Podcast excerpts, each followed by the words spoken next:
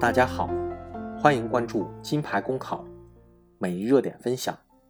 今天的热点来自《新京报》张桂峰的文章：民警除夕遇袭，留给我们不应只是一腔悲愤。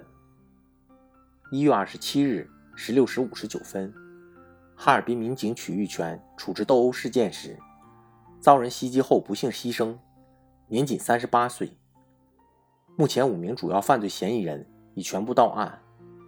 令人扼腕叹息的是，曲玉泉的朋友圈永远定格在值班中。他的护士妻子当晚也在医院值班，刚下手术台就闻此噩耗。在万家团圆的除夕，竟传来涉事民警遭匪徒袭击、不幸牺牲的噩耗，不能不令人感到惊骇、悲愤。曲玉泉之于社会是公民，之于妻子是丈夫，在除夕执行之际遭袭被害，其敬业态度也为其不测遭遇增添了痛心底色。他的离世是一个家庭的悲剧。也是一个社会的痛点。作为警察，他还代表国家法律的执法权威，因而痛定之后，无论从关爱逝者，还是捍卫执法尊严的角度来说，都有必要对制造悲剧的歹徒依法严惩。任何正当行使警权的警察，其执法威信都应被捍卫。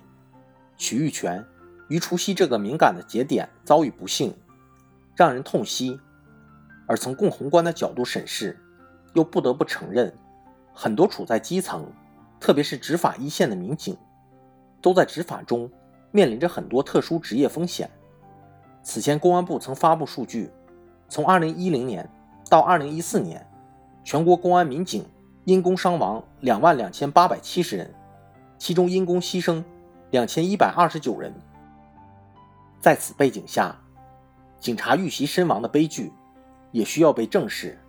要尽可能减少此类悲剧，或许还得从两个方面用力：一方面是强化针对袭警犯罪的惩罚力度、强度，让任何侵犯正当执法民警人身安全的暴徒都付出沉重的法律代价；另一方面，就是减少民警面临的风险点，进一步改善警察管理运行体制上存在的某些结构性问题。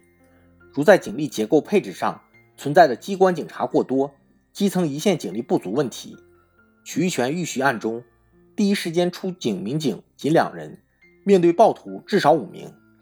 在警力结构上存在的非警务工作占用过多警力、警务与非警务界限不明确等问题。再如，增强部分基层民警的技能训练。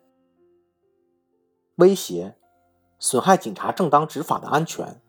其实也是对公共安全的损害，因而，民警曲玉泉除夕遇袭，留给我们的不应只是一堆惋惜，或是一腔悲愤。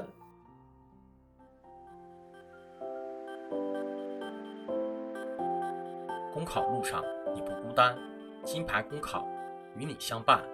金牌公考是一个由在职公务员组成的公益性公考经验分享平台，近期。我们新上线了公考面试新专辑，如果你在准备参加面试，欢迎你随时进入播客主页关注收听，同时也可以关注金牌公考微信公众号，接收我们每天最新鲜的节目推送，随时与我们交流互动。